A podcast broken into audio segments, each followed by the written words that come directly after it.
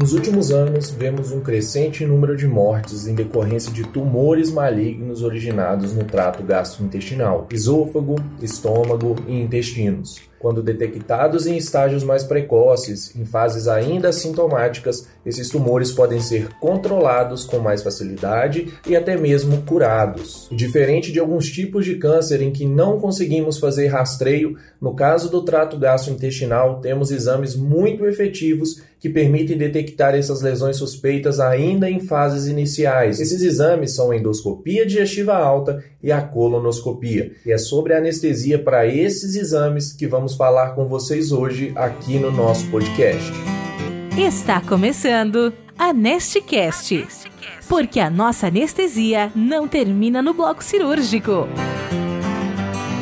Seja muito bem-vindo a mais um episódio do Anestcast o podcast da equipe de anestesiologia da Rede Mater Dei Saúde. Meu nome é Charles Miller e hoje eu e o Dr. Rafael Romi vamos falar sobre anestesia para procedimentos endoscópicos. Diariamente, realizamos em nossa rede dezenas de exames de endoscopia e colonoscopia. Para quem não conhece, esses são procedimentos nos quais é introduzida uma câmera pela boca, no caso da endoscopia, ou pelo ânus, no caso da colonoscopia. Essa câmera permite que seja analisada cuidadosamente todo o revestimento interno do esôfago, do estômago e do intestino. E é nesse revestimento interno que chamamos de mucosa que nasce a maioria dos tumores do trato gastrointestinal. Para realizar esse exame, utilizamos uma técnica anestésica chamada sedação. Nessa modalidade de anestesia, nós administramos alguns medicamentos ao paciente para que ele durma tranquilamente, não sinta dor e não veja a realização do exame. Durante todo o procedimento de sedação, o paciente é monitorizado pelo seu anestesista. Nós avaliamos pressão, batimentos cardíacos,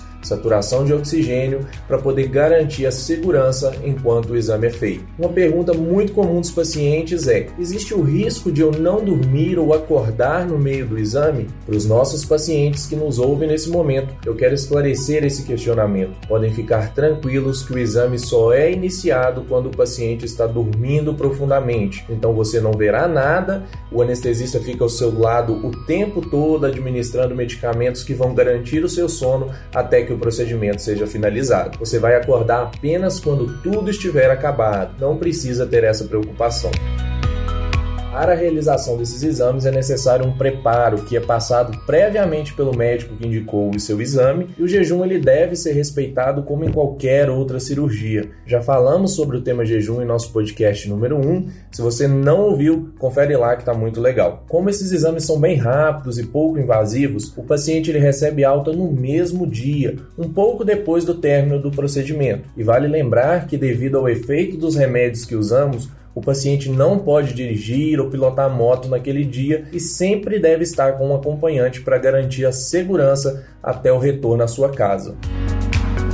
Para finalizarmos com chave de ouro o episódio de hoje, vamos conversar com o Dr. Roberto Gardoni. O Dr. Roberto é médico formado pela Universidade Federal de Juiz de Fora, fez residência em clínica médica pela Santa Casa de Belo Horizonte residência em gastroenterologia e endoscopia pela UFMG e atualmente o Dr. Roberto atua na rede Mater Dei de Saúde realizando exames de endoscopia e colonoscopia. Dr. Roberto, muito obrigado pela presença em nosso podcast. Eu gostaria de te perguntar inicialmente, qual que é a faixa etária em que é indicada o início do rastreio do câncer de cólon? E eu que agradeço pelo convite para participar desse podcast com vocês. Vamos falar inicialmente sobre o câncer coloretal, que é o câncer que acomete o reto e o intestino grosso. Esse é o segundo câncer mais comum nos homens e nas mulheres no Brasil. Uma característica interessante do câncer coloretal, Charles, é que na maioria das vezes esse câncer ele provém inicialmente de um pequeno pólipo adenomatoso, que ao longo dos anos ele pode aumentar de tamanho e eventualmente progredir de uma displasia de baixo grau para displasia de alto grau e até para o carcinoma. O exame de colonoscopia ele permite identificar esses pólipos e fazer a sua retirada através da ressecção endoscópica. É dessa forma a gente está prevenindo o câncer coloretal. Então, atualmente, a recomendação é a gente realizar colonoscopia tanto para os homens quanto para as mulheres em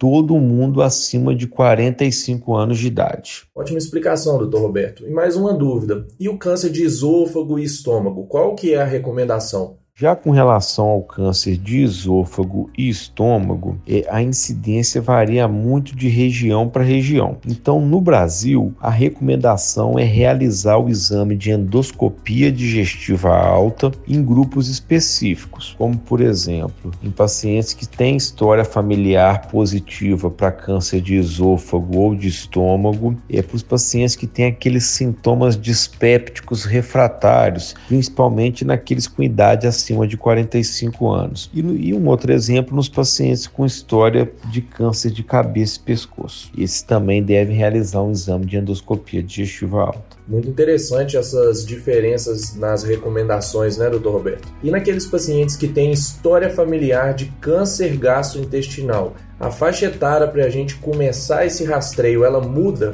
a faixa etária muda sim, Charles. Duas informações importantes nessa situação é o grau de parentesco desse familiar. É importante a gente saber se trata-se de um parente de primeiro grau. É, e outra informação importante é qual a idade em que houve o diagnóstico de câncer nesse familiar. De uma forma geral, a recomendação é realizar o rastreio 5 a 10 anos antes da idade em que foi realizado o diagnóstico do câncer no familiar, sendo que é, deve ser considerado familiar de primeiro grau.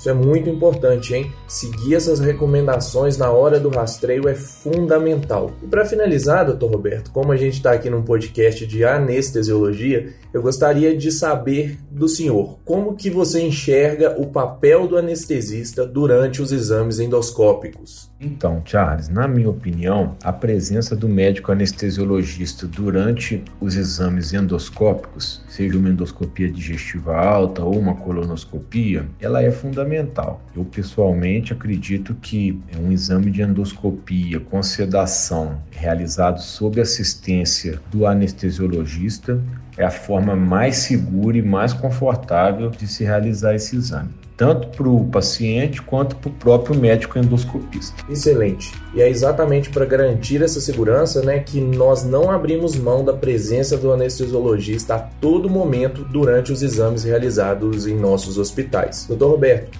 em nome da equipe de anestesiologia, eu agradeço a sua participação e já fica aqui o convite para participar com a gente em episódios futuros. E eu que agradeço pelo convite para participar desse podcast com vocês. A você que nos ouve, nosso amigo, nosso paciente, nós agradecemos pela sua audiência. Um abraço e até o próximo episódio.